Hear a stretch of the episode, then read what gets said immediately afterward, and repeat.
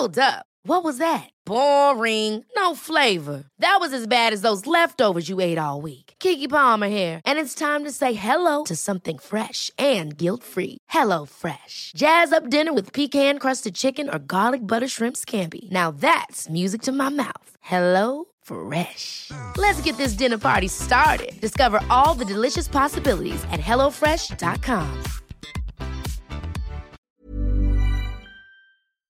Heraldo Radio. La HCL se comparte, se ve y ahora también se escucha.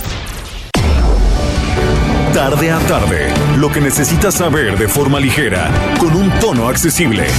Solórzano, el referente informativo.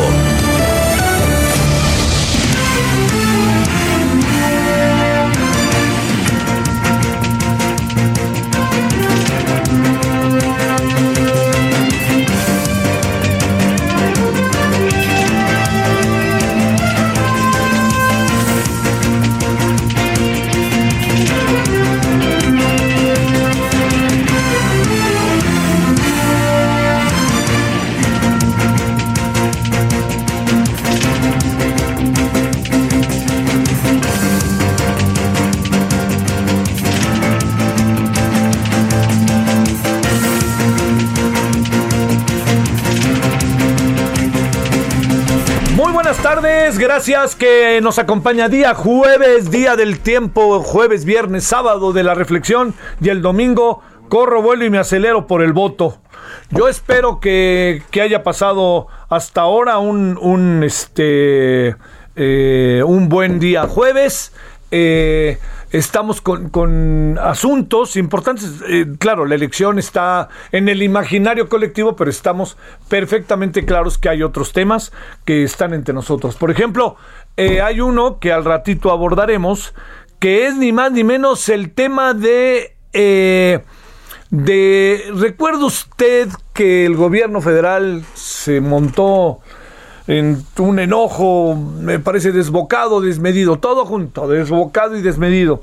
Y lo que acabó haciendo fue eh, simple y sencillamente este, decir que Estados Unidos se intrometía en nuestros asuntos, etcétera, con un proceso de una agencia que se llama USAID, que es una agencia verdaderamente importante y que ofrece ayuda a muchos temas, a organizaciones civiles, a institutos, a personas físicas, con el fin de tener garantizado de quiénes son, qué hacen con el dinero y la lucha contra los asuntos e investigaciones internas. Eso al gobierno no le gusta, antes sí le gustaba a algunos que están hoy en el poder porque pues, se vieron hasta beneficiados indirectamente y en muchas ocasiones el trabajo que hacían estas organizaciones acabó siendo retomado en no una, sino en innumerables ocasiones.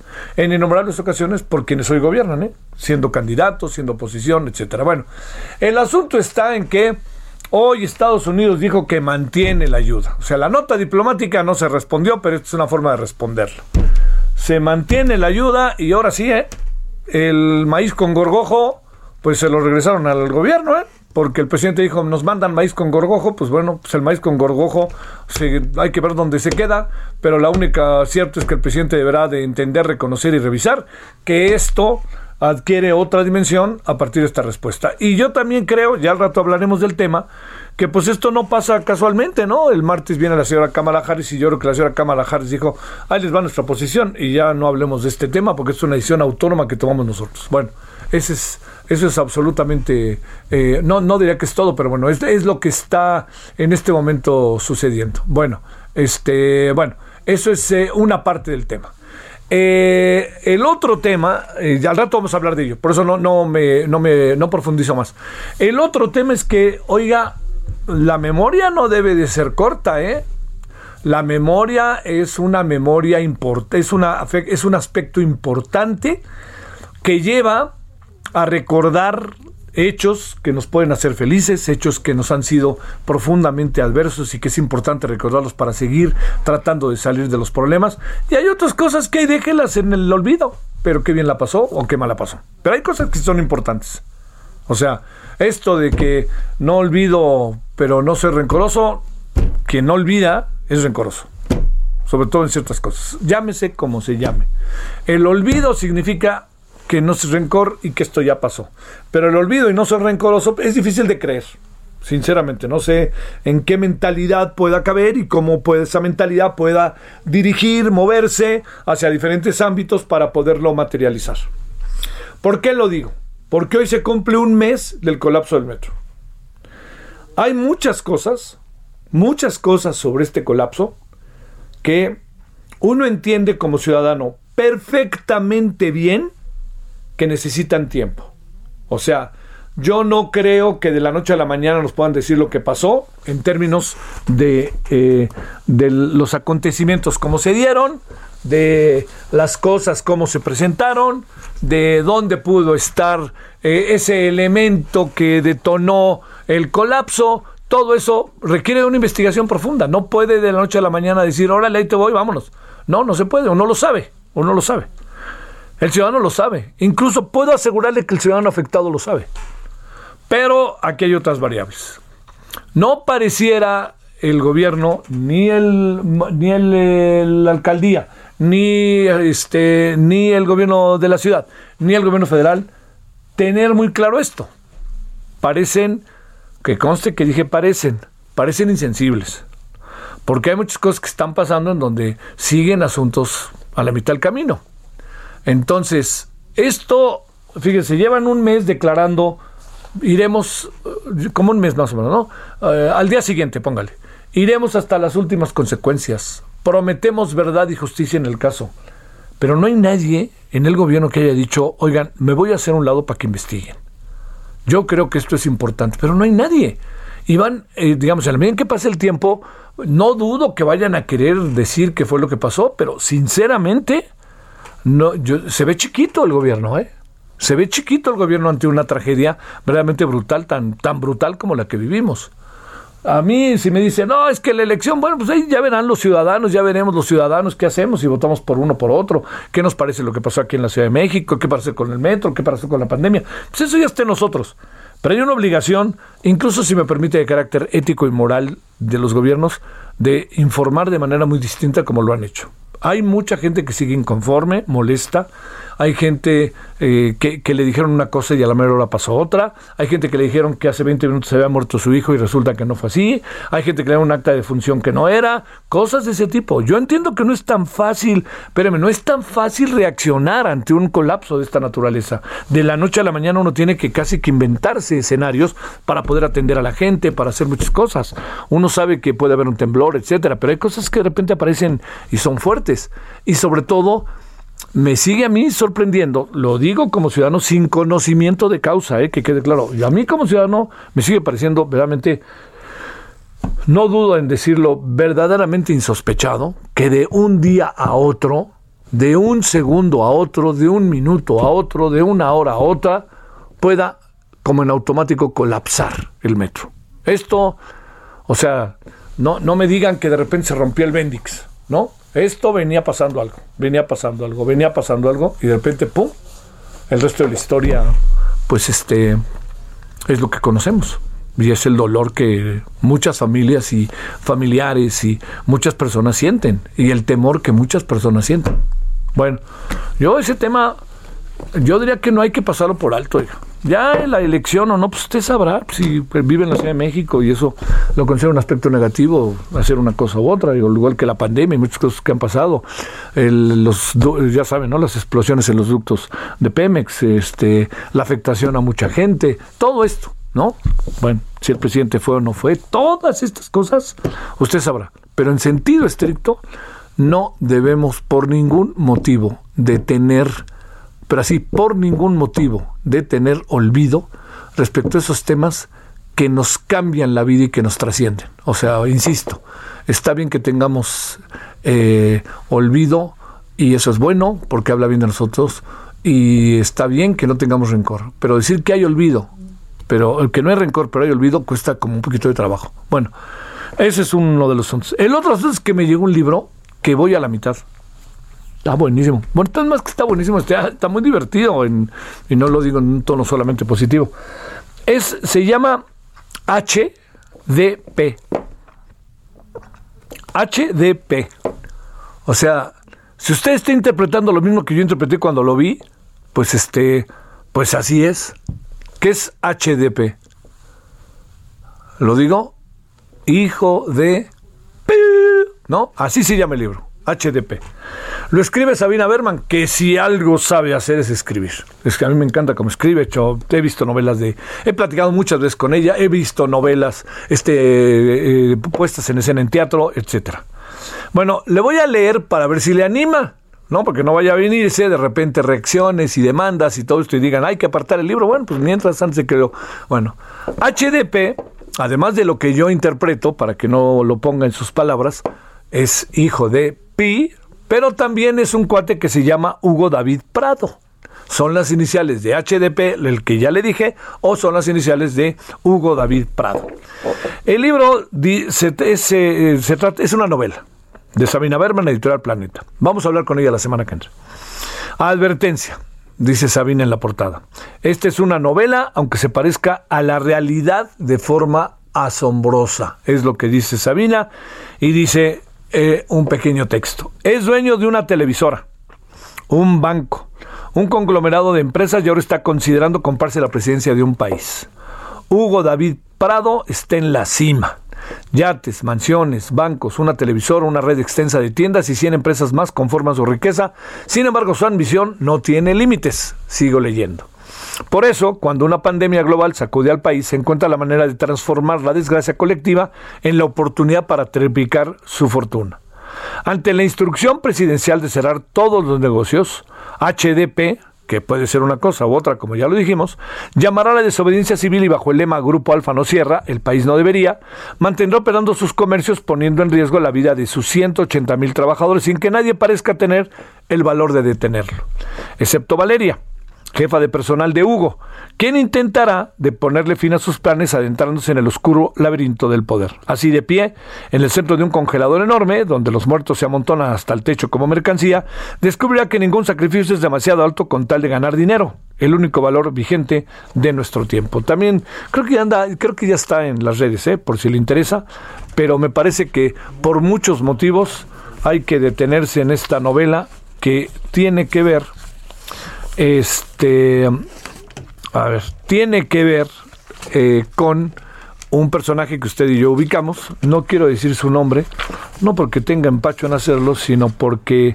simple y sencillamente este, es una interpretación que yo haría de quién es y no es una interpretación que yo sepa que es de la propia Sabina porque dice es una novela, aunque se parezca a la realidad de forma asombrosa. Pero dueño de una televisora, un banco, conglomerado de empresas, y considerado comprarse la presidencia de un país, pues como dice el, aquel chiste, ¿no? ¿Lo conoces? Me suena, me suena, me suena. Bueno, bueno, ahí está la novela en Editorial Planeta. Creo que por muchos motivos vale la pena echarle un ojito. ¿eh? Sí, sí, le sugiero, si estos temas le importan, que le eche un ojito. Supongo que en una televisora por ningún motivo podrá circular la novela. Bueno, 16 con 12 en hora del centro. Muchas gracias, buenas tardes, espero que esté bien. Eh, amenaza lluvia, pero se va, amenaza se va. Y hasta ahora, por donde las zonas de la ciudad en que yo he estado, no nos ha llovido. Bueno, vamos si le parece con los asuntos de este día. Solórzano, el referente informativo.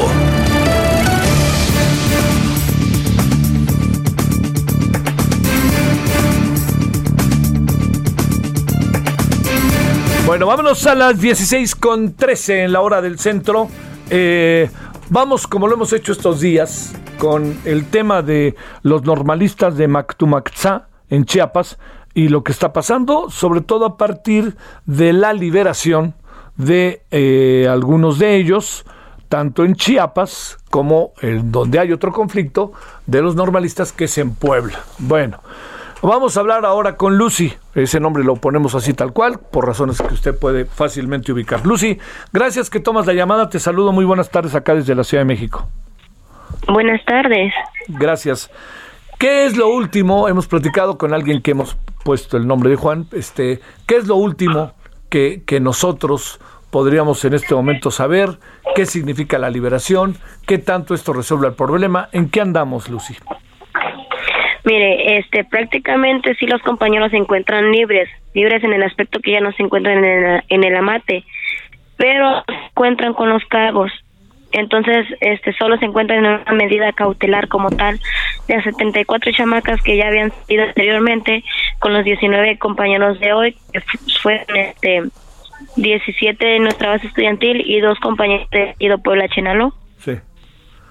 Eh, ¿Esto en qué situación nos coloca, nos deja? Eh, ah, ¿Esto abre algo? ¿Exactamente ante qué estamos?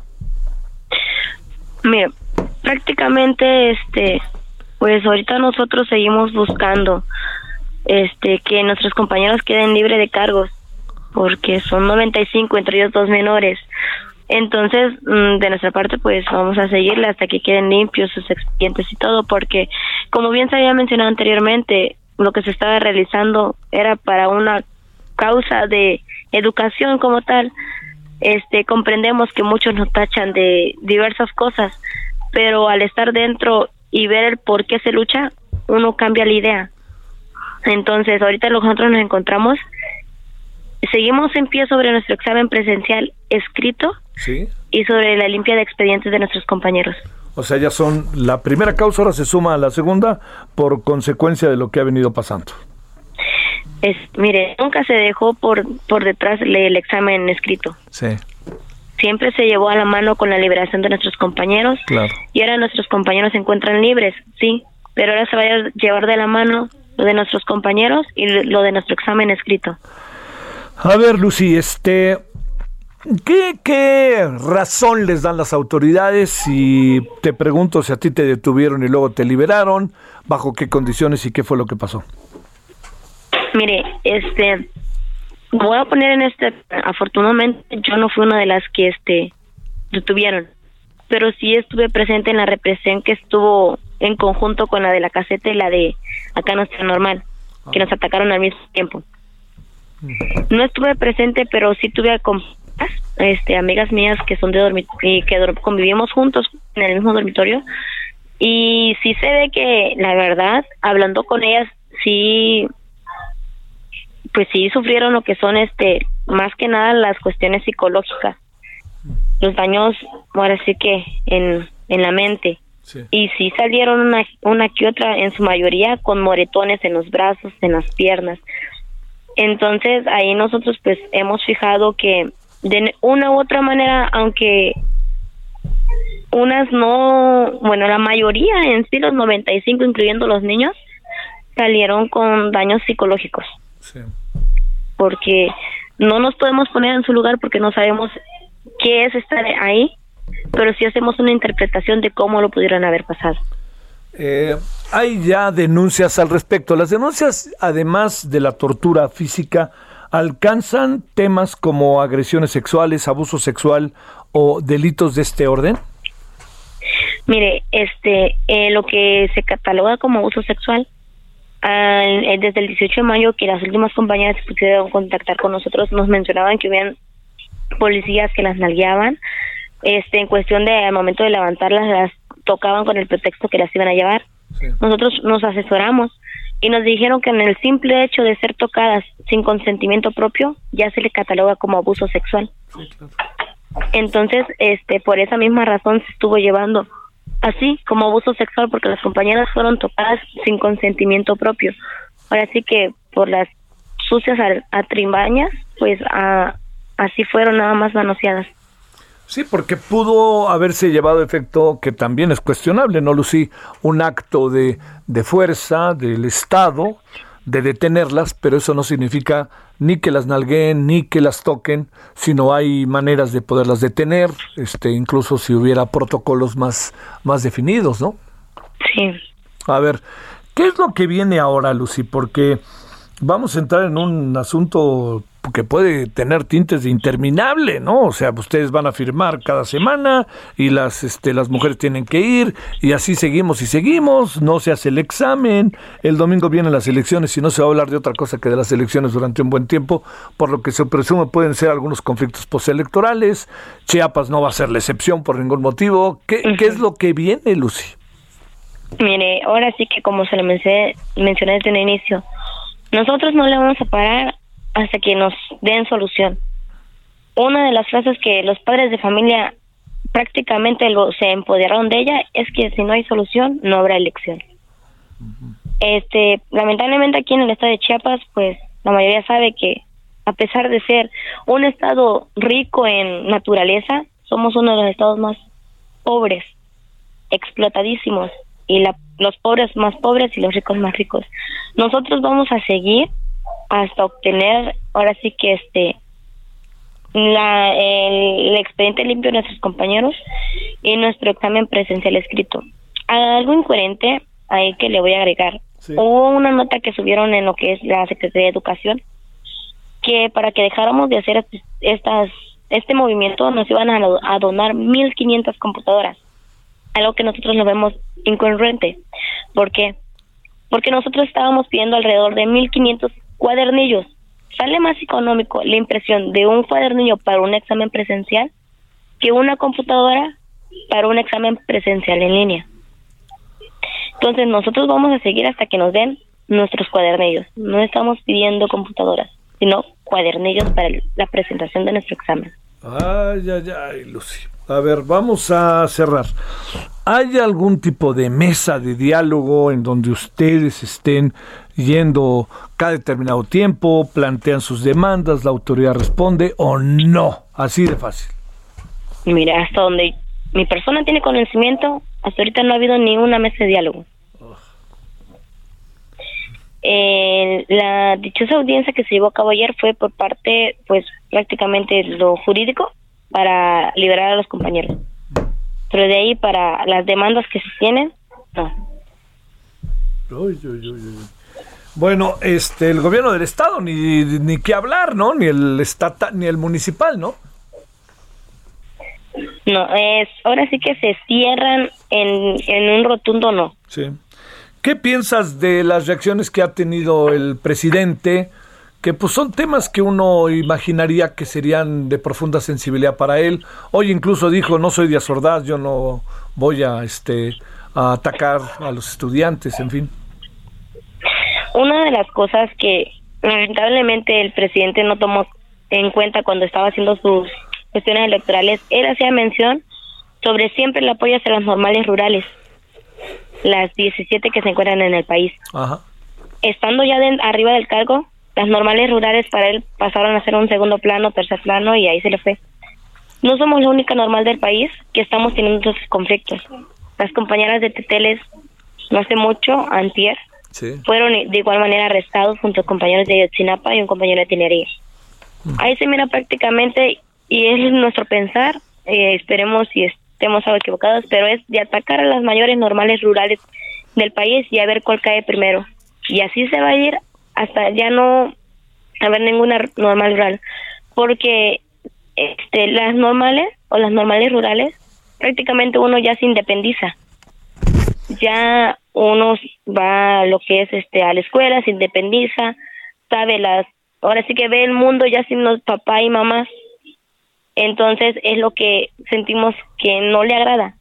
Y las normales rurales, aunque le pese, mm, tienen razón de existir. Y eso siempre se ha recalcado. A ver, por último, este, eh, hay un, hay una disminución marcada y fuerte en lo que corresponde al presupuesto, eh, Lucy. ¿Ahí qué les dicen? Eh, Mire, este, en lo del presupuesto que se hizo el recorte, para ahora sí que no solo las normales rurales, sino para todas las normales del Estado, pues nos viene afectando a todos de una u otra manera. Es un recorte que se hace a nivel nacional para todas las normales del país. Sí. Y sí, sí afecta, porque de una u otra manera ese mismo recurso se ocupa para diversas cosas independientemente de la norma que sea, sea rural, no sea rural, pero se ocupa para el sostenimiento de la misma escuela. Ay, claro. Bueno, pues Lucy, este, hemos seguido, no sé si sabías, pero del diario el tema. Mañana le daremos otra vuelta. Después nos tendremos que dedicar unos días, como sabes, a las elecciones, pero no dejaremos que se nos pase por delante. Eh, ¿Vas a votar, Lucy, o no? No. Ahora sí que, como nuestro lema dice, si no hay solución sobre elección o si uno vota, pues cancelamos el voto. Bueno. Pero no. Te mando un saludo y muy buenas tardes. Buenas tardes. Hasta luego. Normalista de Mactumaxá, Chiapas, donde hay un lío mayúsculo, ¿eh? que no para y me parece que no se le está dando la debida importancia. Fíjese, en Puebla, tras las protestas la de fuera de Casa Guayo, ciudad de gobierno, 43 personas fueron detenidas en Puebla, informó el gobernador. Pero fíjese lo que son las cosas, ¿eh? Líos de gobiernos de Morena, ¿eh? Eso no lo perdamos de vista, señor presidente, écheles un ojo, ¿no? Ahí vean, o bueno, ese equipo, ese círculo rojo presidencial que incluye a la secretaria de Gobernación, que no es florero, este, y no lo digo irónicamente, pues este, hay que echar un ojo, ¿no? Bueno, vamos a la primera pausa de este jueves 3 de junio.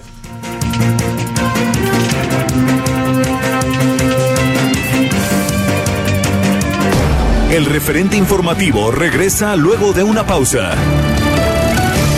Heraldo Radio, la HCL se comparte, se ve y ahora también se escucha.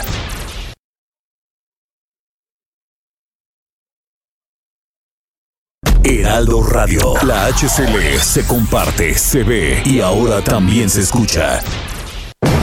Estamos de regreso con el referente informativo.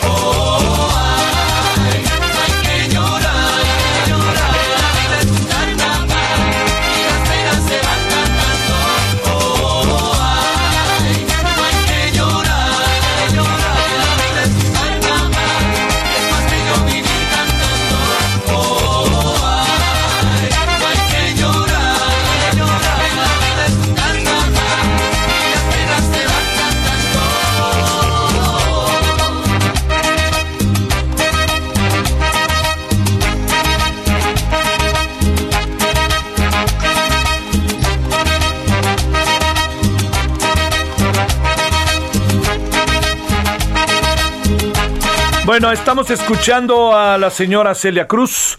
La vida es un carnaval, canción de boda, de fiesta, de 15 años, de 2 de la mañana, de bar. ¿De dónde más, Román? De hotel de paso. ¿De dónde más? ¿De dónde? Ya dilo, Román, hombre, no pasa nada. Bueno, de todo eso, más calladito, ¿eh? hasta de medio tiempo de un partido de las Chivas. Bueno, es eh, Celia Cruz, La vida es un carnaval. Este día se dio a conocer, un 3 de junio, que la señora Celia Cruz tendría una calle, una calle en el Bronx con su nombre. Y mire, pues este, más allá de discrepancias políticas, lo que usted quiera, es todo, fue todo un símbolo, la señora Celia Cruz. Muchas veces por acá anduvo en nuestro país. Bueno, 16.32 en hora del centro.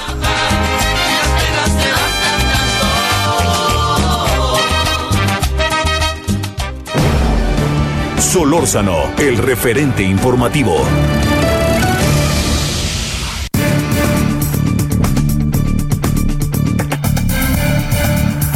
Bueno, con enorme gusto, como siempre, la oportunidad de conversar con el economista por UNAM, maestro en Sociología del Catolicismo, columnista de Milenio Diario, columnista, este, conductor de Canal 11, Bernardo Barranco. Querido Bernardo, ¿cómo has estado?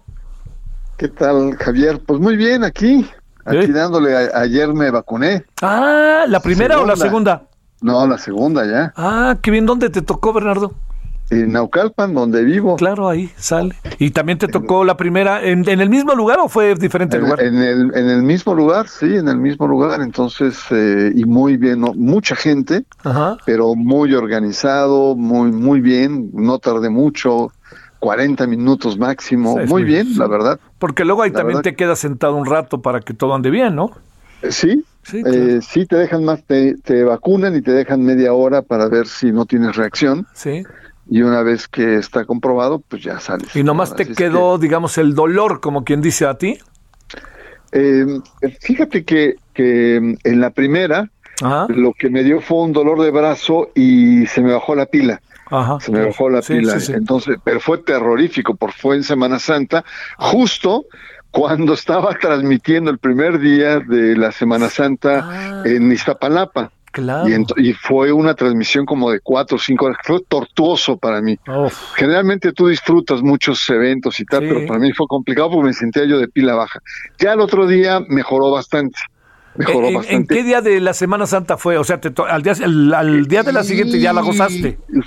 Fue, el miércoles, que, eh, o sea, eh, fue, fue el miércoles y eran los inicios de la, de la Semana Santa.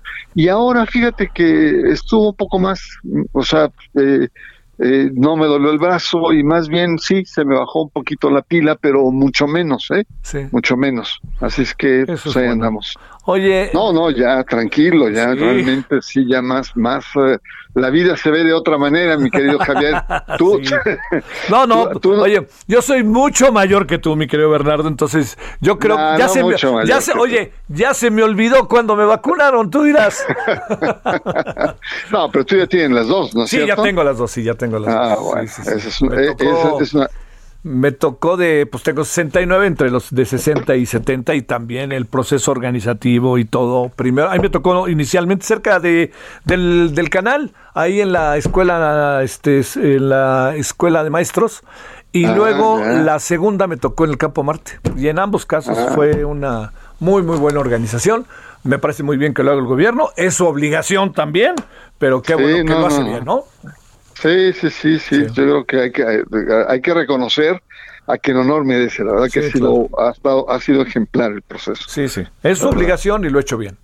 Oye, a ver, déjame, antes de que entremos en todas estas cosas que están ahí latentes, una, una reflexión, si te parece, Bernardo, que tenga que ver, con qué supones que va a ser la posición de las iglesias o algo parecido respecto a la elección del domingo. Ya hay algunas, este, algunos elementos para saber, pero así una reflexión breve y nos vamos directamente con todo lo que te pedimos hoy del Papa. Mira, eh, el tema es, eh, en las elecciones, eh, hay, hay, un principio en sociología política y religiones que establece que ninguna iglesia está al margen de la política ni del poder.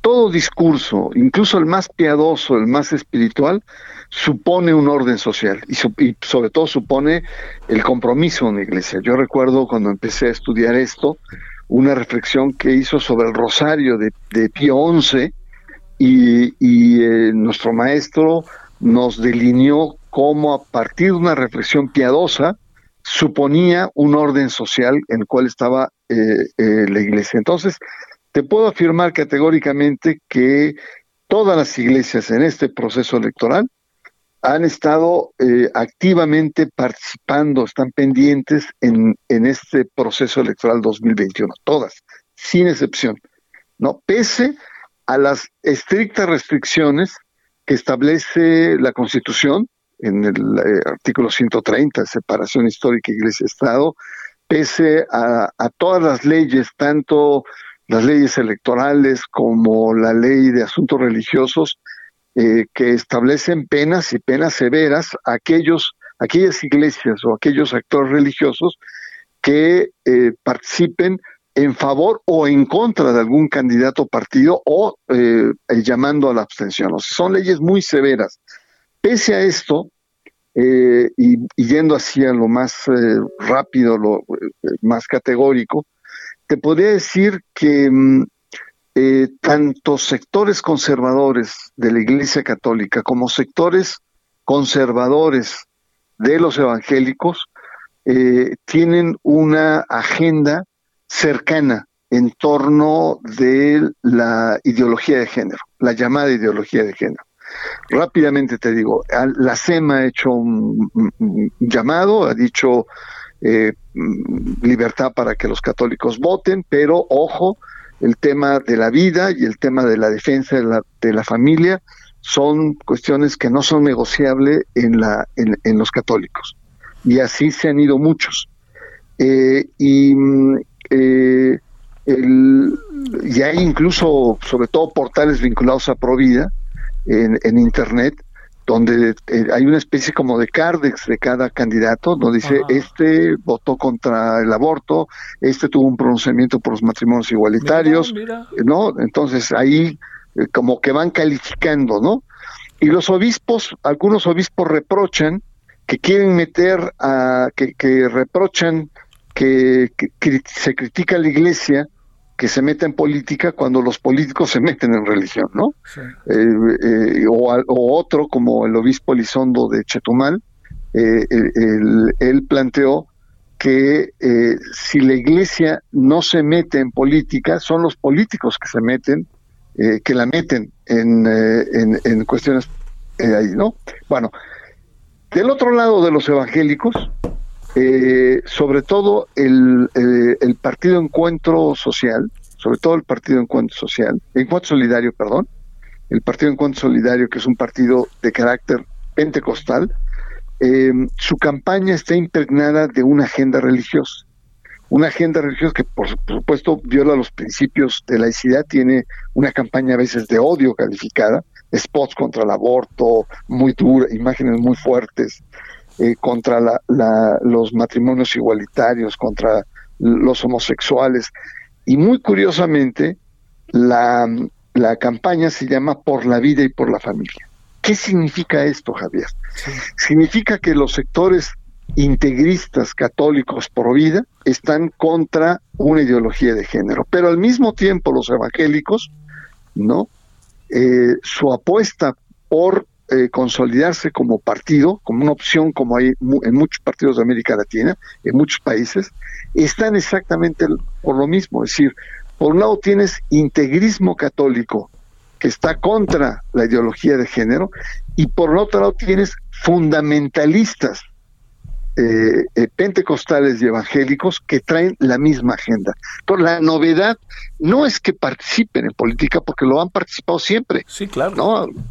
Sino la novedad es este, este empate de agenda político-religioso que tienen los sectores conservadores, contra los derechos de las mujeres, contra los derechos de minorías seculares, contra los matrimonios igualitarios, contra eutanasia, contra aborto.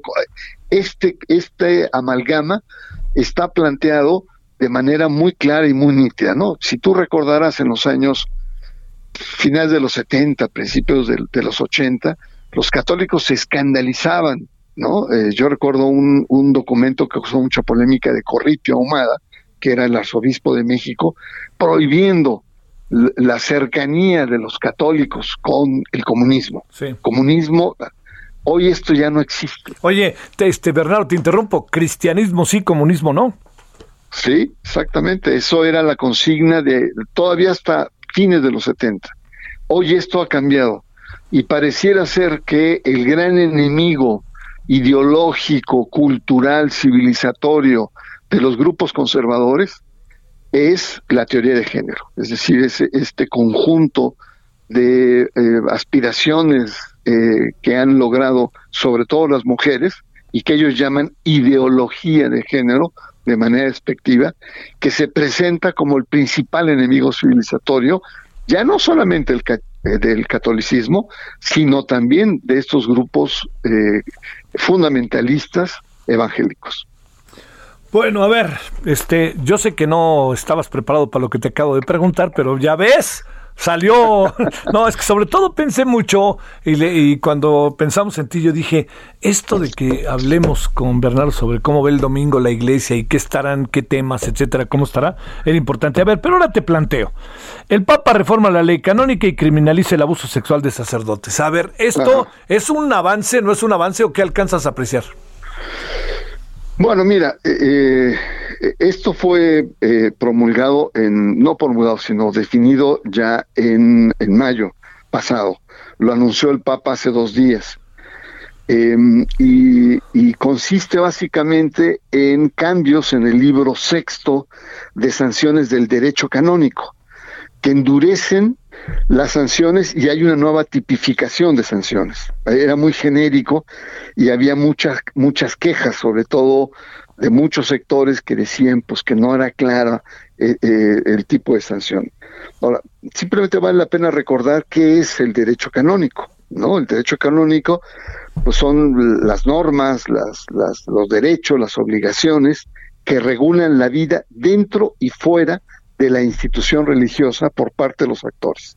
Es una especie de constitución eh, nada más que una constitución laica, una constitución formal, tiene como, como sujeto al individuo y al ciudadano. Estos son los sujetos de una constitución. En el derecho canónico es la institución religiosa y los actores religiosos. Entonces, el Papa lo que propone eh, es un conjunto de, cambios eh, que son interesantes. Yo creo que sí son muy interesantes, ¿no? Son sanciones más severas y nuevas tipificaciones, ¿no? Por ejemplo, se aumenta la prescripción. Esto es muy importante porque muchas víctimas pueden tardar hasta 20 o más años para procesar el proceso, su proceso de violación, ¿no? Para atreverse a denunciar, para atreverse a plantearlo. Y claro, como había pasado tanto tiempo, pues en las legislaciones o en el derecho canónico, eso ya no se tomaba en cuenta porque ya había prescrito. Entonces, eh, la ampliación es buena. Habría que ver en, cuántos, cuántos años y cómo está. Otro aspecto importante, Javier, es eh, em, la cuestión de la sanción a los clérigos protectores. Lo interesante aquí es no solamente hacia arriba, sino también hacia abajo. No solamente el obispo, el cardenal, ¿no? Eh, sino también el, el, el, cura, compadre, que le echa la mano y lo oculta o se calla la boca, echar, hasta el sacristán podría entrar en este en, estas sanciones, ¿no? Otra cosa importantísima distingue muy bien entre la pederastia y la pedofilia. Es decir, no solamente es a menores indefensos, sino también a jóvenes que van entre la pubertad hasta la plenitud, digamos, de la juventud. Hay muchos casos por ejemplo, McCarrick, el arzobispo cardenal de, de, Washington, que tenía sus festines con jóvenes seminaristas, que eran muy jóvenes, pero estaban supeditados. Y esto me parece importante. Pero también abusos adultos. Muchas veces los curas mañosos utilizan los secretos de confesión para manipular a sus víctimas, ¿no? Y para obligarlas, sobre todo a mujeres, a sostener relaciones con él. O algunos todavía más enfermos, más retorcidos, que abusan de adultos que están con facultades mentales o limitaciones eh, físicas, ¿no? Entonces eh, también está tipificado esto, con algún tipo de discapacidad. Ahora, también es muy interesante el tema de, mm, digamos, la, la, envoltura con que el Papa plantea todas estas sanciones, que es considerar la pedrastia o estos abusos como un delito contra la dignidad humana, es decir, como un crimen. Y esto, esto es fuerte. Y ahí entra temas de, pornografía, tema, eh, entra el tema de no solamente clérigos regulares, el cura, el obispo, etcétera, sino también los clérigos religiosos, ¿no? Jesuitas, dominicos, este, etcétera. Eh, otra cosa muy interesante es que contempla sanciones económicas te bajan el sueldo, te obligan a pagar no sé qué, no sé cuánto. Y otra es la indemnización a víctimas, cosa que no pasaba. Eh, eh, como todavía no sale todo esto, porque es hasta el 8 de diciembre que entra en vigor. Eh, todo esto es por notas periodísticas que han sido filtrados por el propio Vaticano. Habría que ver las honduras de todo esto. Pero sin duda, Javier, que es un hecho importante, avance, y habría que ver algo fundamental, porque tú sabes cuál es la sanción máxima que tiene todo esto. La, sanción máxima es de risa.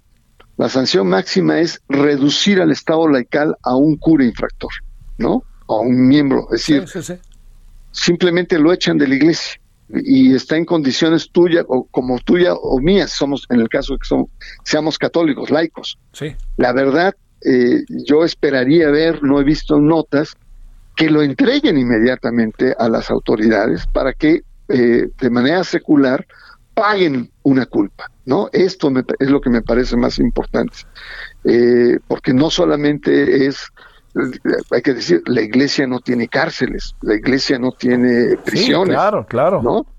Entonces, eh, pues que por lo menos se entregue. Y hemos visto muchos casos en donde la propia iglesia se convierte en una cápsula de protección a muchos de estos eh, pederastas, ¿no? Entonces, pues habría que esperar, pero es una buena señal, es una buena señal y habría que esperar un poco más el cómo se define de manera concreta sanciones económicas, todo esto.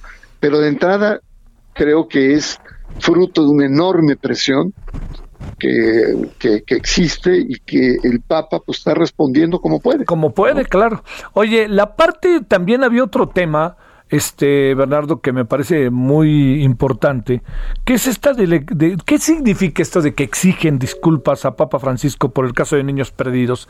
Esta parte que, este concepto de niños perdidos, Bernardo.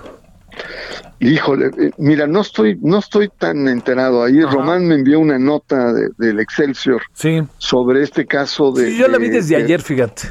Sí, desde. No estoy muy al tanto. Lo, lo que alcanzo a percibir es que son un conjunto de, de escuelas especiales para indígenas de integración, en donde eh, los asistían para integrarse a la vida social, eh, de acompañamiento, etcétera y al parecer en estas escuelas, por lo que decía la nota, está, eh, había una cierta forma de explotación de trabajo infantil y de abusos. Eh, y es algo que se destapó hace algunos años. Y eh, desde la época de Benedicto XVI está esta denuncia y la iglesia, por lo que está en esa nota, se ha, no lo ha tomado con seriedad, se ha hecho medio pato la iglesia frente al tema. Se le ha resbalado.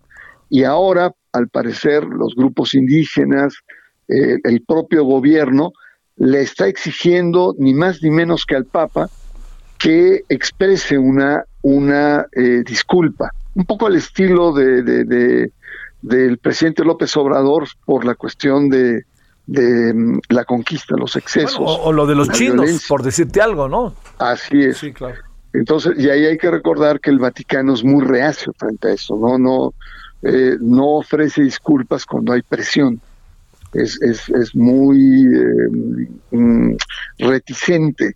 Eh, en ese sentido, la, la, política exterior del Vaticano es, es muy soberbia y lo hace, pero a motu propio, así cuando el Papa y sin ningún tipo de presión por ejemplo, las, los perdones que hizo Juan Pablo II a los, a, los pueblos indígenas, al pueblo judío eh, y a muchos otros más, eh, en vísperas de un, de, un gran evento que iba a organizar eh, el, el, Vaticano en el año 2000, en el, en el milenio.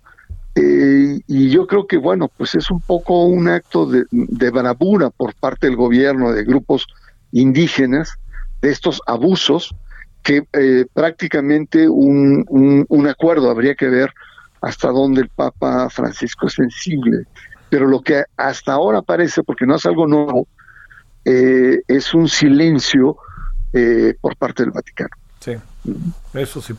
Querido Bernardo, este parece que Naucalpan se, por cierto, se emparejó, ¿verdad? Hablando del proceso electoral, ¿no? Parecía que era, estaba en camino la reelección, pero parece que se emparejó el asunto por ahí, ¿verdad? Sí, está, está muy peleado. Y, y, bueno, pues en el Estado de México lo, lo, que hay que ver es, el Estado de México es de, los, de las pocas entidades donde el PRI está intacto. El PRI tiene una estructura eh, tradicional muy fuerte, muy sólida. ¿no? El, el tsunami del 18 lo zarandeó, pero no zarandeó una estructura, digamos, que lleva decenios, ¿no? Y es la que está operando. Entonces, no solamente es Naucalpan, son muchos otros lugares. Y pareciera ser que las elecciones del 6, eh, esta alianza que, va, va, a ser más efectiva que en otros estados. Y básicamente es por la fortaleza que tiene el PRI, una fortaleza de base, de estructura y de cuadros, y en el caso de, de Naucalpan, Tlanepanta, es el corredor azul que históricamente ha sido eh, panista. Claro. Entonces el PAN y el PRI se unen en, este corredor. ¿Y para qué quieres? Y en, el caso, y en el caso de Naucalpan, pues sí son unos serios contrincantes.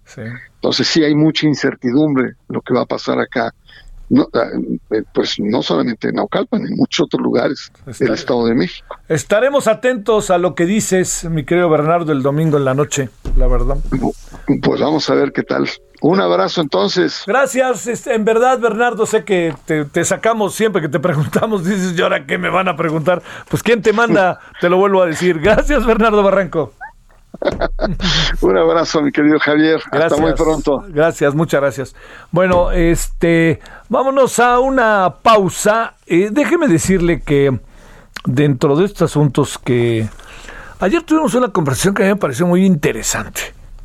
Créame que yo nunca hablo bien de mí porque si alguien se conoce soy yo.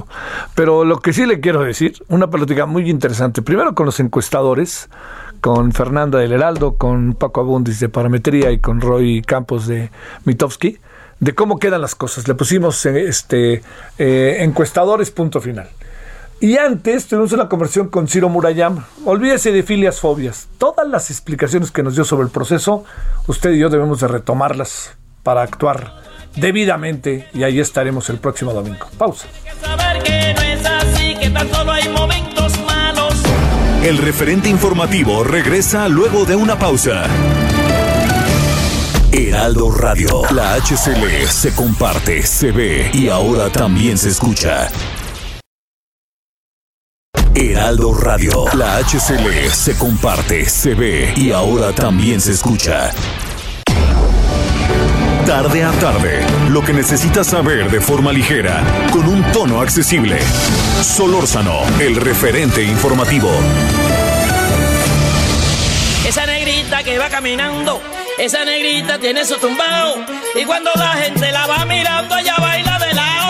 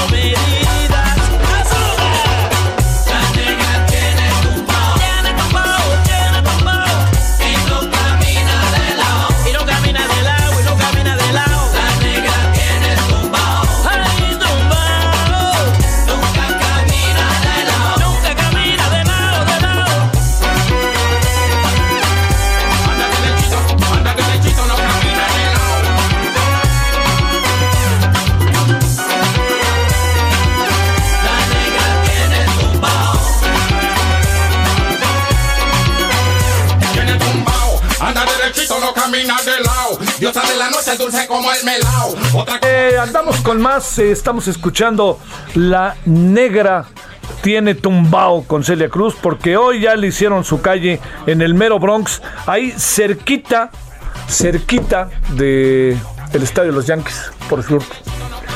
Esos, esos Yankees tiraron el estadio y a menos de seis meses ya tenían el nuevo, casi igualito al otro, pero más moderno, por supuesto. Pero esta temporada de los Yankees es pura duda, pura duda lo que estamos teniendo. Hoy perdieron 9-2, por favor. Pero el que lo está haciendo muy bien ahí con los Yankees y le interesa el béisbol es Luis César. Qué buen pitcher, ¿eh? Uf. Hay tres o cuatro valores ahorita. Bueno, Julio Urias, ni qué decir, ¿verdad? Y Víctor Rodríguez. Pero los hermanos, eh, los, los hermanos Urias están. Los hermanos, sí, Urias, dije bien, sí. Bueno, ¿son Urias? ¿Seguro? Bueno, ahorita le confirmo.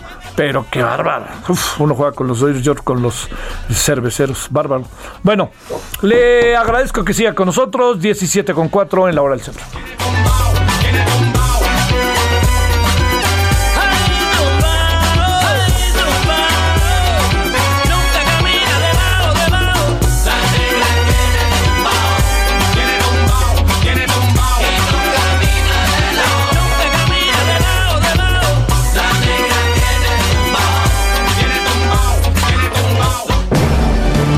Solórzano, el referente informativo.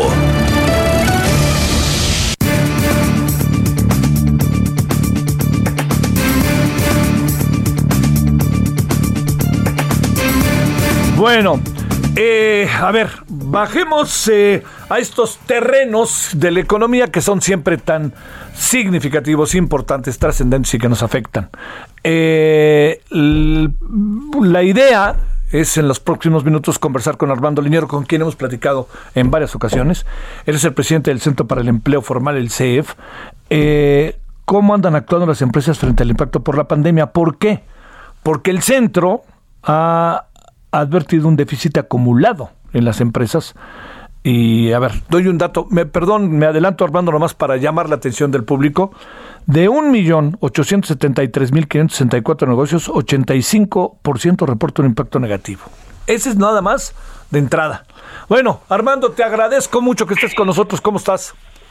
Como siempre, este, un gusto estar contigo, Javier. Muy bien, muchas gracias. A ver, yo te diría, este, no es que uno presuma, suponga que estamos eh, saliendo, porque en el fondo no. Hay tú y yo, todos sabemos que puede haber una nueva ola, que pueden pasar muchas cosas, que hay un terreno todavía de enorme incertidumbre que tiene que ver con lo que pasa con las vacunas, todo esto que sabemos, y los temores de que se regrese a clase y qué puede pasar. Bueno, pero todo eso lo doy como antecedente. No para decir, haznos un corte de caja, que quede claro, sino cómo ves las cosas con la pandemia en un momento en donde se asegura que anda en declinando la intensidad en lo que corresponde a lo que tú manejas, sector negocios, empresas, y al fin y al cabo, ¿no? Armando ciudadanos de carne y hueso, ¿no? Al final que somos los que recibimos, o sea, los los últimos en la cadena. de si hay Claro. negocios, si hay empresas, pues nos va bien o nos va mal. ¿verdad? Sí, sí, sí. Así es. Mira, lo que sucede es que con la pandemia, con las crisis, una cosa es cuando sucede la crisis y lo otro, la más lenta, es la recuperación de la crisis. Que son cosas pues que parecían igual, pero no, tarda tiempo en recuperarse. Cuando te operan, tienes una crisis, pues a veces tardas 15, 20 días o, o meses. Lo mismo sucede con esto. Eh, ¿qué, ¿Qué pasó? Como, como lo comentabas, del, eh, de, la, de un millón ochocientos mil empresas que hay, las que sufrieron daños, pues prácticamente fueron todas, o sea, un millón seiscientos. ¿Cuáles son los, los, los, los daños que tuvieron en ese momento que además se acumulan? Por ejemplo, la disminución de ingresos. Eh, al haber poca movilidad, pues tienen menos ingresos. Esos menos ingresos lo que hace es que se acumulen deudas, pagos de nóminas, este, activos, etcétera. ¿Y qué sucede? Pues empieza a haber la recuperación y empiezan a vender, pero tienen que pagar aquello que dejaron de pagar. Por eso es que digo que la recuperación es más lenta. Eh, el 73% de las empresas sufrieron eh, una disminución de ingresos. ¿En qué, ¿En qué rubros? Pues principalmente son las que están en el sector terciario, en el comercio, en el servicio, en el turismo, son las que sufrieron este déficit. Luego, otro que va acompañado de esto es la, la, deman- la baja demanda de sus bienes, productos y servicios. y el otro la escasez, la escasez de, de, de materia, la escasez de insumos. Esas fueron la- los eh, las afectaciones más importantes que de acuerdo a esta encuesta del INEGI tuvieron las empresas. Sí. Ahora, un dato importante es que eh, en el mundo las empresas, los gobiernos apoyaron a sus empresas. En México, de acuerdo a este informe y al informe de la CEPAL que yo le había anticipado, México fue el país que no dio ningún apoyo a las empresas. Según la encuesta, eh, dice que el 3.8% recibieron apoyos a empresas. Según de acuerdo a, los informes de la CEPAL, México no dio ningún apoyo a empresas. Por lo tanto, esto tiene que ver con la lenta recuperación que tienen que tienen estas. Eh, y, y cuáles son los apoyos que dicen las empresas que se requieren? Que fue lo que hemos dicho siempre, que pues principalmente eh, apoyos fiscales y transferencias en efectivo. Oye, a ver, eh, los niveles de afectación de circunstancias de esta naturaleza, entiendo inéditas, ¿cómo, cómo las podremos nosotros ir valorando y qué tanto, este, qué tanto eh, lo que hay de fondo es eh, la posibilidad de que las cifras que hoy se tienen de presumible crecimiento, entiendo que venimos de, un, de una caída brutal, puedan realmente revertirse en el mediano plazo y no de un año a otro bajo la lógica de la economía. Es decir, ¿qué le va a pasar a las muchas empresas que se quedaron con una mano adelante y otra atrás, o otras que se cayeron como castillos de naipes? Claro. A ver. Claro. Mira, eso, eso, la recuperación, eh, nosotros vemos que la recuperación de esas empresas va a ser muy lenta, porque como lo decía yo, no solamente es que ahora empiezan a tener ingresos, sino que hay que pagar lo que dejaron de tener. Eh, creemos que, que, que, que, que esta recuperación va a tardar más o menos este sexenio. Lo mismo sucede con el empleo, que va, a- que va de la mano de esto. Para poder recuperar el empleo que teníamos, hoy nos falta, se perdieron, ¿te acuerdas tú? 13 millones que pasaron de los ocupados, en general, de todo el personal ocupado, de todas las personas ocupadas, pasaron 13 millones a la población no económicamente activa. Hoy ya regresaron 12, nos falta uno, pero además falta lo que se ha dejado de incorporar a la economía durante un año.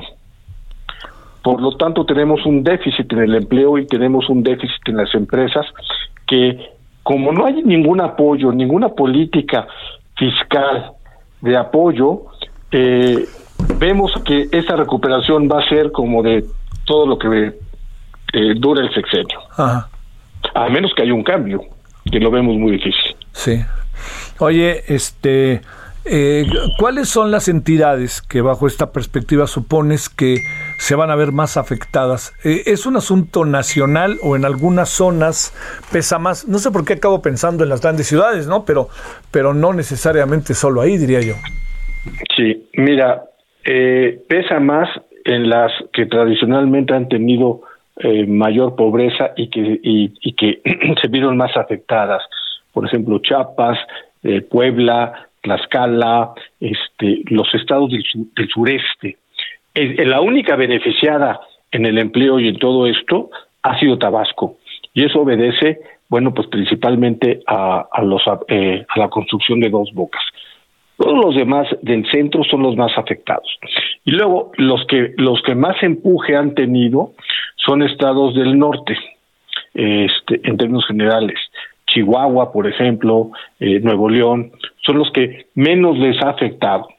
Eh, pero finalmente sí, sí hubo, sí, sí ha habido una afectación, este, eh, general, pero no, no es igual, como tú dices.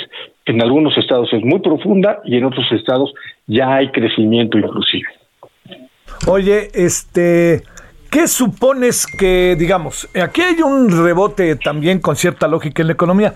¿Qué supones que en esta materia de empleo pueda pasar el año que entra, en el 2022? Oye, más allá de la obsesiva elección, que no creo pueda cambiar algunas cosas. Quizás habrá que ver cómo discuten y debaten el presupuesto. Todo depende de cómo quede constituido el Congreso. Pero ¿qué supones que puede pasar hacia el año que entra, más que más allá del segundo semestre? Sí. Mira, eh, no le veo un reapunte eh, grande, puesto que no ha habido inversión y no ha habido eh, confianza para, para, para, que, para que exista. Eh, como tú decías, en- ¿qué se espera? Pues apenas en el segundo semestre vamos a recuperar lo que teníamos en febrero del, del año pasado, que el presidente decía que iba a ser en febrero. Nosotros creemos que será a principios del 2022. Apenas tendremos una recuperación del empleo. Lo que podríamos esperar en el empleo formal, que es el que finalmente nos interesa porque es el, a través del empleo formal es como se puede combatir la pobreza, porque además combate las carencias y además el ingreso promedio es más alto. Pero debemos esperar un crecimiento de aproximadamente 800 mil empleos, si bien nos va para el año que entra. Uf, uf, uf. que, que no que no recupera lo perdido, simplemente es un crecimiento como se venía dando en los últimos años del sexenio anterior. Mm. Oye, a ver, este, ¿qué otras variables eh, ponemos en la mesa como para considerar el proceso en el que estamos? Bueno, mira, eh, a- alguien me preguntaba que este que si crecía el, pro- el producto interno bruto, en cuántos millones de o cuántos empleos se crearían.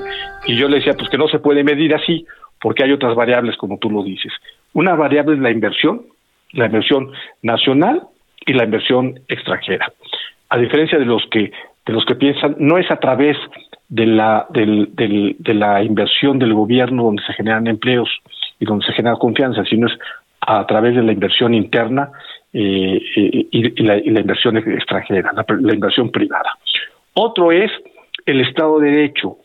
Estamos viendo una serie de cambios en las políticas energética, de hidrocarburos eh, eh, y, la laboral, que no dan confianza, que no dan certeza jurídica, que inclusive violan el tratado internacionales. En la, en la laboral, esta, ley de subcontratación viola específicamente algunos preceptos del artículo 23 del TECMEC. Y entonces, esto hace que no haya confianza para que haya mayor inversión. Y un Estado de Derecho muy, muy, muy endeble. Hoy, por ejemplo, ayer decía eh, el subprocurador que, eh, que, este, que la subcontratación ya era ilegal antes de la reforma. Y la pregunta que nos hacemos, bueno, y si ya era ilegal en la ley antes de la reforma, entonces ¿para qué la prohíben? ¿Verdad?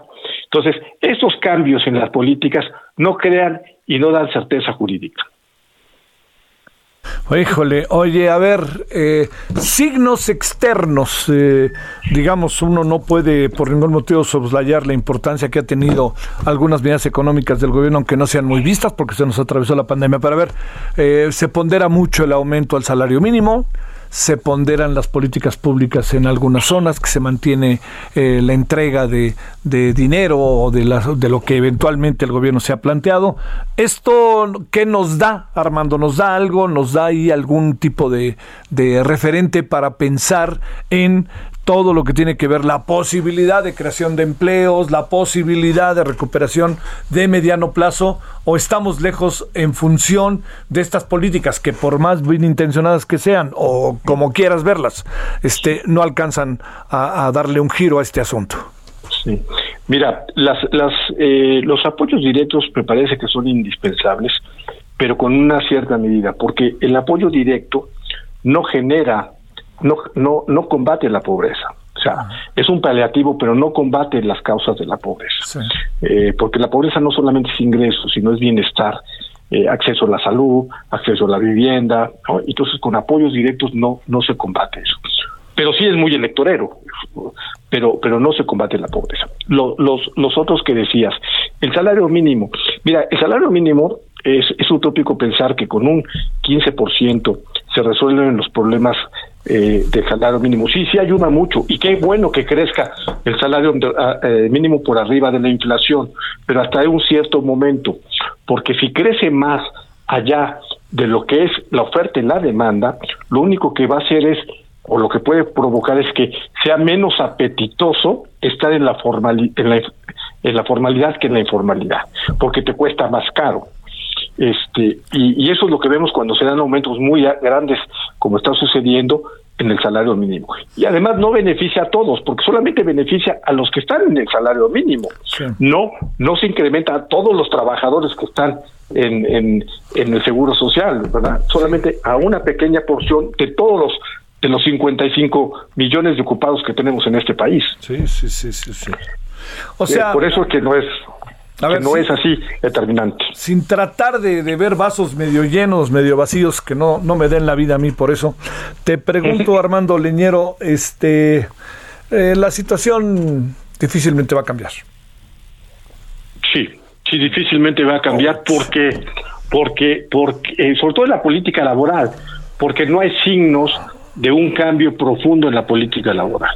De hecho, no hay, hay apoyos, que es lo que le gusta al presidente, pero no hay una, eh, de hecho, una lamentable noticia que fue que se canceló el programa de apoyo al empleo, que precisamente era su objetivo, cómo apoyar al empleo en las épocas de crisis y ese se canceló porque no no va con los criterios de este gobierno. Por lo tanto, nosotros vemos difícil que, que sin un apoyo del gobierno eh, se genere más empleo porque solamente se va a dar en la medida que se vaya incrementando la, la, movilidad social por un lado, pero también el otro problema que nos estamos ahora enfrentando, y por eso eh, los estudios de la CEPAL se incrementa la pobreza, porque se está empezando a incrementar la canasta básica alimentaria mucho más arriba que de la inflación, y eso no ayuda. Sí, sí, sí, no, no. Bueno, este, yo diría que, que al final de todo esto, este, lo que sí nos queda claro, este, Armando, es que hay mucho, pero mucho, mucho camino por recorrer y a lo mejor aquí lo que son las cosas, no sé si lo compartas, Armando, lo digo casi que como hipótesis, a lo mejor la elección del domingo obliga a tomar nuevos derroteros, ¿eh? Por supuesto, yo lo comparto contigo. Yo creo que, que la, la elección, eh, si se analiza ante, a- con esa óptica que la estás viendo y que la vemos, es eh, tenemos que darle un vuelco a las políticas públicas que se están dando para generar pues mayor bienestar y mayor ingresos para las personas, ¿verdad? Sí, sí, sí, sí, sí, sí. Bueno, y habrá que ver también, porque, digamos, este, fíjate, ayer nos daban un dato que me pareció interesante. Hablo de lo que ya se dijo. 37% se llevó Morena en la elección del 2018 y las encuestas hasta ayer marcaban 42%, lo que significa que como sea, es un crecimiento que podría a lo mejor fortalecer una política que ha tenido el presidente más que darle algún tipo de matiz, ¿no? Así es, así es, sí. Si las tendencias marcan que, que, que, que están este, por arriba del cuarenta y tantos, ¿no? Entonces, Sí, sí. eso, sí, entonces eso lo, lo que indica es que se mantendrán las políticas públicas de la misma manera, Sí. más control del Estado eh, y además menos fortaleza de lo más importante de la sociedad, que son las clases medias. Sí, sí, es que al fin y al cabo ahí está el, el- el jamón del sándwich, ¿no? Así es, y son las que finalmente, pues ya lo vemos con Estados Unidos. El programa de Biden es fortalecer precisamente las clases medias para poder fortalecer la economía. Bueno, te mando un gran saludo, Armando Leñero, presidente del Centro para el Empleo Formal, el CEF. Gracias, Armando. Un saludo, este Javier, como siempre. Al contrario, gracias a ti que estuviste con nosotros. Ahora 17.22 en la hora del centro.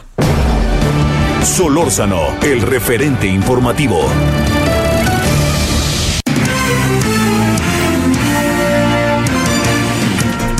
Naciones eh, Unidas, México, Paris Salazar, cuéntanos qué información nos tienes esta tarde. Buenas tardes, Javier, amigas, amigos de de México. Así es, y es que esta mañana el secretario de Relaciones Exteriores, Marcelo Ebrard, aseguró que México hizo una alianza con la Oficina de Naciones Unidas de Servicios de Proyectos, la UNOPS, para combatir la corrupción y terminar con los oligopolios en la adquisición de medicamentos en la administración pública. Y es que durante su intervención en el evento Avanzando en la Prevención de la Corrupción mediante alianzas en la contratación pública, el canciller reconoció que el organismo internacional ayudó a México a mejorar el sistema de salud. Dijo que la UNOPS ha sido el aliado estratégico de México para lograr que el sistema de salud dé una cobertura universal al mejor precio posible, con la mejor inversión de los recursos públicos y que también ayudó a romper la organización de vendedores que controlaban y acaparaban la venta de medicamentos en el país. Marcelo Ebrard destacó que a pesar de que en México cuenta con muchas instituciones para garantizar la transparencia y acceso a la inform- información, no había existido la voluntad de acabar con la corrupción. Fue por lo que se decidió acudir a Naciones Unidas para hacer licitaciones internacionales y lograr mejores precios, Javier. Sí, oye, a ver, ¿y qué pasó con Segov y los ministros de culto, la veda electoral? Que habíamos hablado hace un momento, por cierto, con Bernardo Barranco París. Sí, la, la Secretaría de Gobernación hizo un llamado a los ministros de culto a respetar la veda electoral y evitar también la participación y la injerencia en este proceso del próximo 6 de junio. Es que dijo que señaló que los comicios deben ser un ejemplo de civilidad, por lo que se debe eh, mantener al margen como para respetar el principio de laicidad del Estado mexicano y que se contribuya a edificar una sociedad democrática. Y hace unos minutos la secretaria de Gobernación también dijo que que los eh, la mayoría de los atentados y agresiones que se registraron en contra de los candidatos y candidatas durante este proceso electoral no tienen que ver con temas electorales, sino que tienen que ver con otros asuntos, sin especificar cuáles. Dijo que son muy pocas eh, las casillas que no se lograrán poner en este pues, en esta elección, que sin embargo eh, son pocos los municipios en que se registrarán problemas que pueden contarse incluso con los dedos de las manos, Javier. Gran saludo, querido París, buenas tardes. Buenas tardes. Bueno, vamos a la pausa. Después de la pausa, ya le decía yo al inicio, ¿no? Que el gobierno de los Estados Unidos dijo que mantiene la ayuda a los organismos, a las ONGs, a los institutos, periodistas que están haciendo trabajo de investigación, entre otros temas sobre el tema de la corrupción. Lo que quiere decir que no se habló de la nota diplomática y lo que quiere decir que les pasó por el arco del triunfo aquello del maíz con gorgojo. El referente informativo regresa luego de una pausa. Heraldo Radio.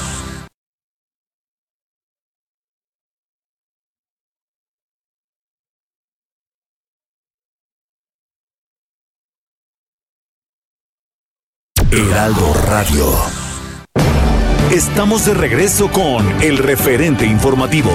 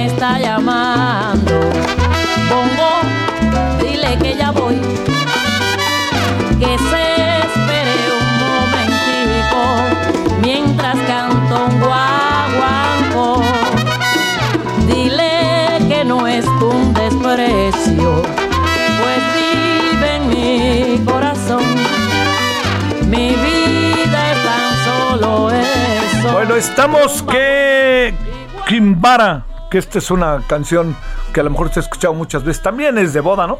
Además de diversión, ¿no? También eh, 15 años y fiestas y bares, padrísimo. Hay un bar ahí en Barranquilla, qué cosa, cuando fuimos a los Juegos Centroamericanos y el Caribe. Yo creo, sin exagerar, le digo que es el mejor bar en mi vida. No, sal- traen la música por dentro estos colombianos, pero adentro, no es broma, ¿eh? Adentro, qué barro, y cómo bailan. Se siente uno, pues ya sabe, ¿no? Como decía Dirceo, les mando la pelota y me regresan sandías, ¿no? O sea, uno le echa ganas y es una sandía, pero aquellos, uy, es una maravilla. Bueno, esto es porque la cantante Celia Cruz el día de hoy se dio a conocer que va a tener su nombre, ya fallecida, su nombre, una calle en el Bronx, allá en Nueva York, relativamente cerca del Yankee Stadium. Bueno, escuchemos. Ahí lo baila Teresa también, Joseito y Kimbara, kumbara, kumba, kimba, y yo kimba, kimbara,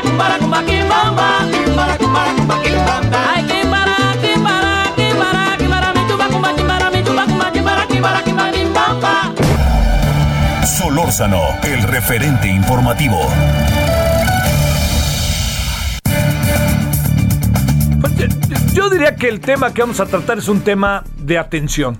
Yo entiendo que podría quedarse en ciertos ámbitos, pero también coloca a actores centrales de la vida política del país, a intelectuales, periodistas, organizaciones, ONGs, pues los coloca en el centro y más con la política que y las expresiones junto con una política, no solamente son las expresiones que el gobierno y particularmente el presidente ha llevado a cabo. Bueno, no digo más para que hablemos con Jorge Israel Hernández, periodista, maestro en Derechos Humanos por el CIDE, especialista en libertad de expresión. Licenciado, ¿cómo está usted? ¿Cómo te ha ido? Se- Señor Solórzano, qué gusto y qué guapachoso anda usted hoy. Pues es que ya sabes, Celia Cruz, y eso que es jueves, ¿eh? Y, y eso que ley seca nomás creo que el domingo, ¿verdad? Nada más. Esa- eso dicen, eso Sábado y domingo. Pero los restaurantes sí venden, eso sí venden. O sea que hay que irse a una taquería, echarse unas chelas o algo parecido, licenciado. ¿Cómo has Hay que estado? tomar el ritmo de fin de semana, licenciado. ¿Cómo has estado? Todo en orden, señor. ¿Cómo dice el señor Ebrard? Lo de la corrupción no lo dijeron por nosotros. Bueno, a ver, pues venga de ahí, ¿qué piensas de y por qué no vamos al ABC si no te importa, Jorge Israel? Claro, pues mira, lo, lo hemos venido conversando en, en este espacio en las últimas semanas eh, con motivo de las declaraciones que ha hecho el presidente López Obrador en materia del financiamiento que otros estados, particularmente se ha enfocado al financiamiento que el gobierno de Estados Unidos otorga a organizaciones de la sociedad civil en México para que desarrollen sus actividades, muchas de ellas enfocadas al combate o a la investigación en materia de corrupción. Eh, durante las últimas semanas, como decíamos, el presidente ha hecho referencia a esto, al grado de enviar una nota diplomática a Estados Unidos solicitando se restrinja, restrinjan, limiten o anulen estos apoyos, este financiamiento que el gobierno de Estados Unidos a través de sus agencias de cooperación otorga a la sociedad civil en México y ojo, no nada más en México, en muchos otros países. Y ojo, no nada más Estados Unidos, muchos otros países participan de esta cooperación internacional, incluso México aporta recursos desde su propia agencia de cooperación internacional a otros países que así lo requieren. Eh, lo que detona, digamos, eh, el, el tema en las últimas horas es este memorando que se da a conocer el día de hoy por parte del gobierno de Estados Unidos, en donde el presidente Biden anuncia que estos apoyos no únicamente se mantendrán, sino aumentarán con miras al ejercicio fiscal del año que viene, del 2022, y evidentemente se mantendrá el apoyo a organizaciones de la sociedad civil y a periodistas que hacen investigación en materia de corrupción. Esto se explica en el mismo memorando y en cualquier página que cualquiera de nosotros quiera consultar del gobierno de Estados Unidos, eh, en un contexto en el que Estados Unidos entiende a la corrupción como un asunto de seguridad nacional. Eh, que, que, tiene toda la lógica del mundo, no la lógica intervencionista que nos están vendiendo algunos actores políticos en México, sino la lógica de que la corrupción violenta y lastima profundamente los sistemas democráticos y evidentemente en el interés de Estados Unidos está también el foco en donde la corrupción está íntimamente relacionada con el narcotráfico o con actividades delincuenciales que afectan a, a su propio entorno geográfico. Ajá. A ver, este eh, tiene tiene razón, no es que no, no, sé si la palabra sea razón, pero tiene lógica que el señor Marcelo Ebrard diga que lo de la corrupción no lo dijeron por nosotros o, o qué pues supones, mira, en, ¿en, qué entorno? En, en, términos reales, concretos, el memorando que se da a conocer hoy sí. no hace ninguna referencia a las manifestaciones públicas que han hecho funcionarios del gobierno mexicano y mucho menos a la nota diplomática que el gobierno del Estado mexicano le manda al Estado norteamericano. Este, digamos, habría que darle la razón en ese sentido al canciller. Sí. No hay una referencia explícita y eso es cierto. Claro. Ahora eh, tenemos que asumir y el propio gobierno actual en México ha colocado como una de sus líneas de trabajo prioritarias el combate a la corrupción. Uh -huh. Entonces, asumamos, entendamos y hagámonos cargo de que la corrupción es un asunto vivo y que vulnera profundamente a las instituciones en nuestro país. Entonces, no nos podemos eh, hacer de la vista gorda y suponer que cuando otros estados señalan la corrupción a nivel global o en distintos estados o en distintos países del mundo, pues México participa de ese ecosistema eh, corrompido, corrupto, en donde no todos, pero sí algunos funcionarios y funcionarias participan de ese sistema de corrupción en donde se mueven a nivel global millones de dólares. Sí, esa es la otra. A ver, eh, digamos, eh, hay una parte que también en este terreno entra, que es este, que toda la, la todas las expresiones presidenciales, particularmente, todo, todas estas evidencias, incluso de mostrar lo que se gastaba hasta en clips, en sentido estricto, ¿qué presumes que pueda pasar? Porque, digamos, en el fondo, no es que diga que aquí no pasó nada, pero, pero si las cosas siguen más y se van a incrementar, eh, lo que puede pasar es internamente una, de repente, pues así un toma y daca interminable, ¿no, Jorge Israel? Claro, lo que sucede, Javier, es que la denuncia que hace el presidente en términos incluso de intervencionismo de, o de vulneración a la soberanía del Estado mexicano, este, se queda coja en términos de realidad. Este, y por suerte la coyuntura nos ayuda a tener elementos para sustentar esto. Eh, digamos, ayer tú hacías referencia antes, antes del corte al comentario de el frijol con gorgojo, refiriéndose a los recursos que Estados Unidos otorga a la sociedad civil en México, pero nos falta algo en ese discurso y algo que es público. Apenas el viernes, y tus radioescuchas podrán verificar en las publicaciones de diarios mexicanos el sábado, particularmente, por ejemplo, en La Jornada, que es un medio, pudiéramos decir, afín a la administración actual del gobierno federal, hay una nota en La Jornada el sábado que se titula Dará Estados Unidos fondo a México para migra y alianza militar. Exactamente. El viernes Estados Unidos, así como hoy anuncian a través de un memorando que seguirán acompañando económicamente los esfuerzos en contra de la corrupción que realizan periodistas y sociedad civil en todo el mundo, el viernes informaron que habría un aumento en el presupuesto fiscal para el 2022 para acompañar esfuerzos en materia de seguridad eh, en la región y de migración. En el caso específico de América Latina, se van a destinar poco más de 14 millones de dólares. En, ahí, evidentemente, se incluye a México en un programa de educación y capacitación militar dedicado, cito, a fortalecer la alianza militar y coaliciones internacionales críticas para los objetivos estadounidenses de seguridad nacional y estabilidad regional. Para México específicamente, se propone para el presupuesto 2022 en los Estados Unidos un millón quinientos setenta y cinco mil dólares. Entonces, ¿es cierto que Estados Unidos acompaña el trabajo de sociedad civil en México a través de recursos? Sí, es cierto. Pero también es cierto, y lo venimos señalando en este espacio desde hace varias semanas, que ese acompañamiento económico no es exclusivo para la sociedad civil. Hay un acompañamiento muy fuerte en materia de seguridad, de migración, de desaparición forzada, en general para la agenda de derechos humanos, que entra directamente a través de la Agencia de Cooperación de Estados Unidos, que es USAID, y a través del Departamento de Estado, directamente al gobierno mexicano. Entonces, me parece eh, medir la misma situación con dos varas distintas. Si el dinero entra a las arcas del Estado mexicano para que haya un mejor trabajo y más capacitación para garantizar la agenda de derechos humanos, pues no estaría mal también que desde la sociedad civil se haga un ejercicio de trabajo y de obligar al Estado a rendir cuentas en materia de corrupción y que sea la sociedad civil y los periodistas que, como es su naturaleza y su mandato, investiguen estas situaciones y las denuncien. Sí. Oye, este, lo que sí sería muy, pues sería, sería, no, no sería muy, muy grato que sigamos en la misma tónica después de la edición de Estados Unidos. Y segundo, eh, ¿qué piensas que pudiera pasar el martes con la Cera Cámara? Yo creo que el asunto se pudo incluso haber adelantado en respuesta para ni siquiera ponerlo en la mesa, ¿no? O algo parecido. Claro, me parece que como en la llamada telefónica de hace unos de hace unos días entre el presidente López Obrador y Kamala Harris, el tema no va a estar en la agenda.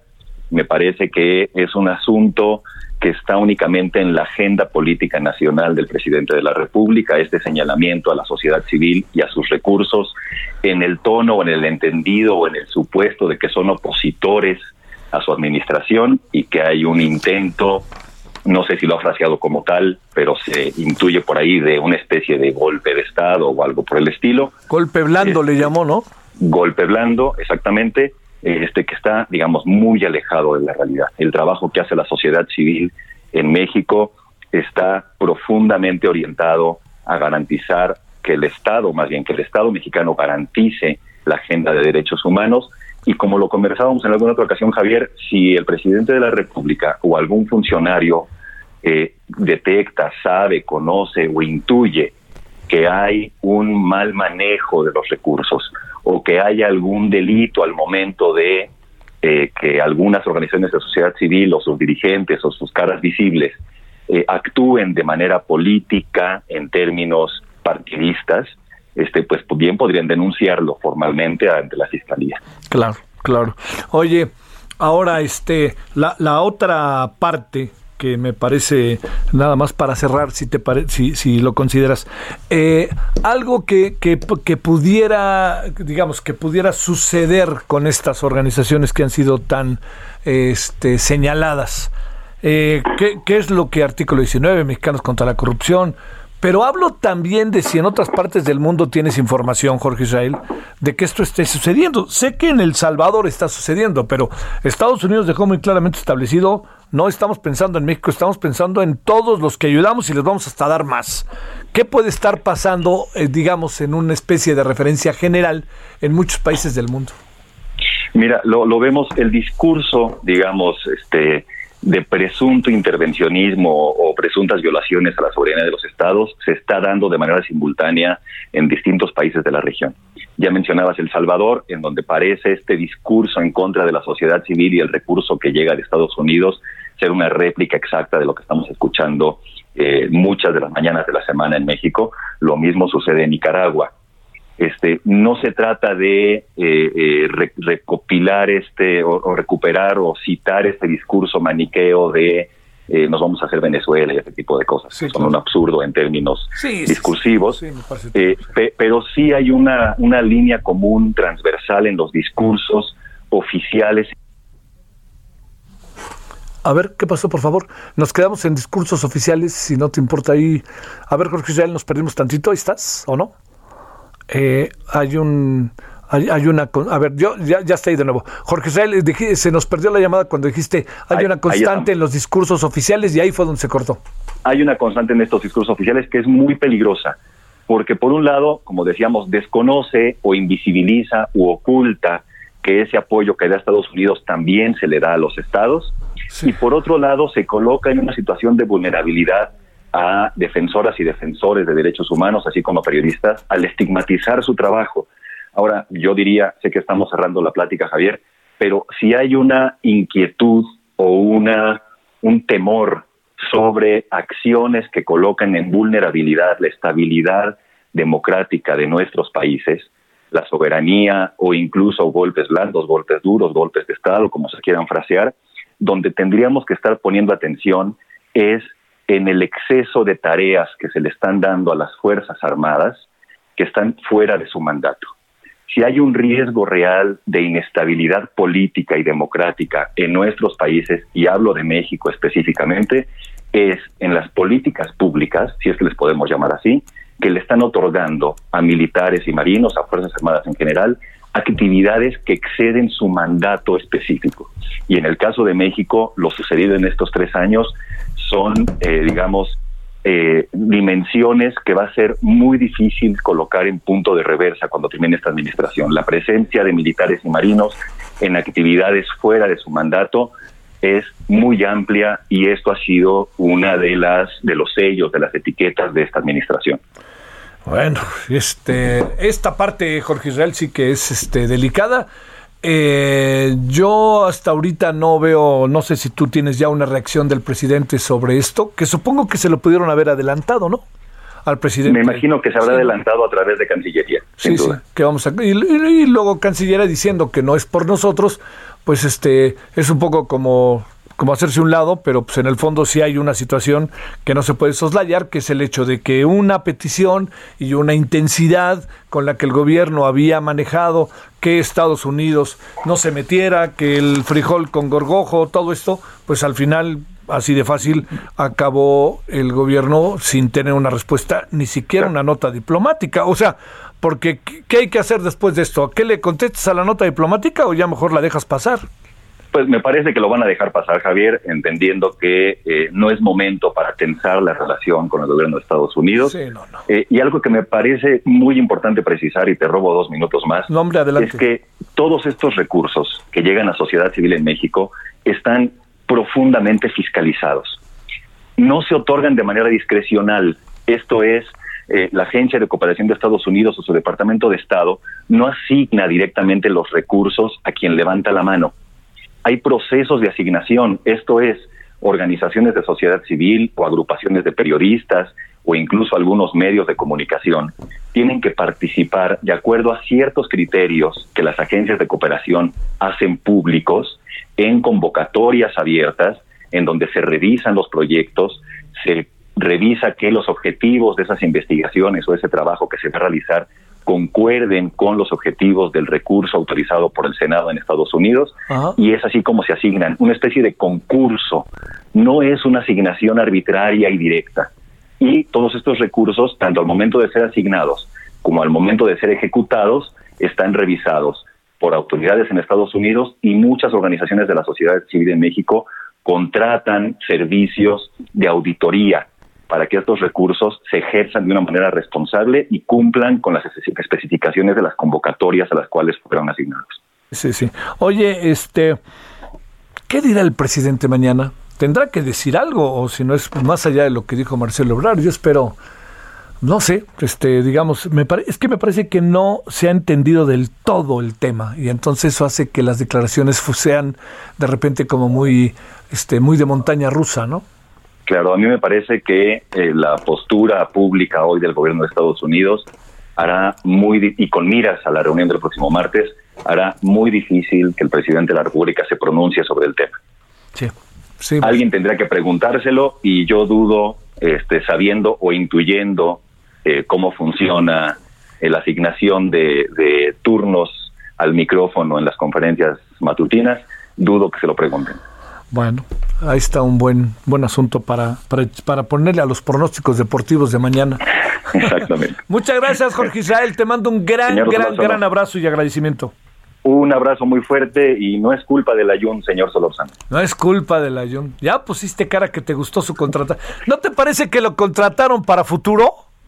Como para Me ser parece- entrenador o ser jefe deportivo, algo así. Es un tipo Sí, listo, me, ¿eh? me parece que es una apuesta a corto plazo que tiene que ver con trabajo en cancha, pero tiene que ver con trabajo en vestidor también. O sea, y además te diré algo más, este es políglota, tiene carrera, está muy bien formado. Dicen que su defecto, dicen que su único defecto es que, pues bueno, además del América, su único defecto es que es de Córdoba, de donde era, de donde es Javier Duarte. y pidiendo una disculpa al auditorio porque cambiamos de tema dramáticamente. Así Otro es. factor a favor del Ayun, señor Solórzano, es que habla perfectamente castellano y ahora que el América se está castellanizando, vendrá bastante bien. Bueno, sale. Gracias, buenas tardes, José Un abrazo. Javier. Gracias. Ahora 17.51 en la hora del centro. Solórzano, el referente informativo.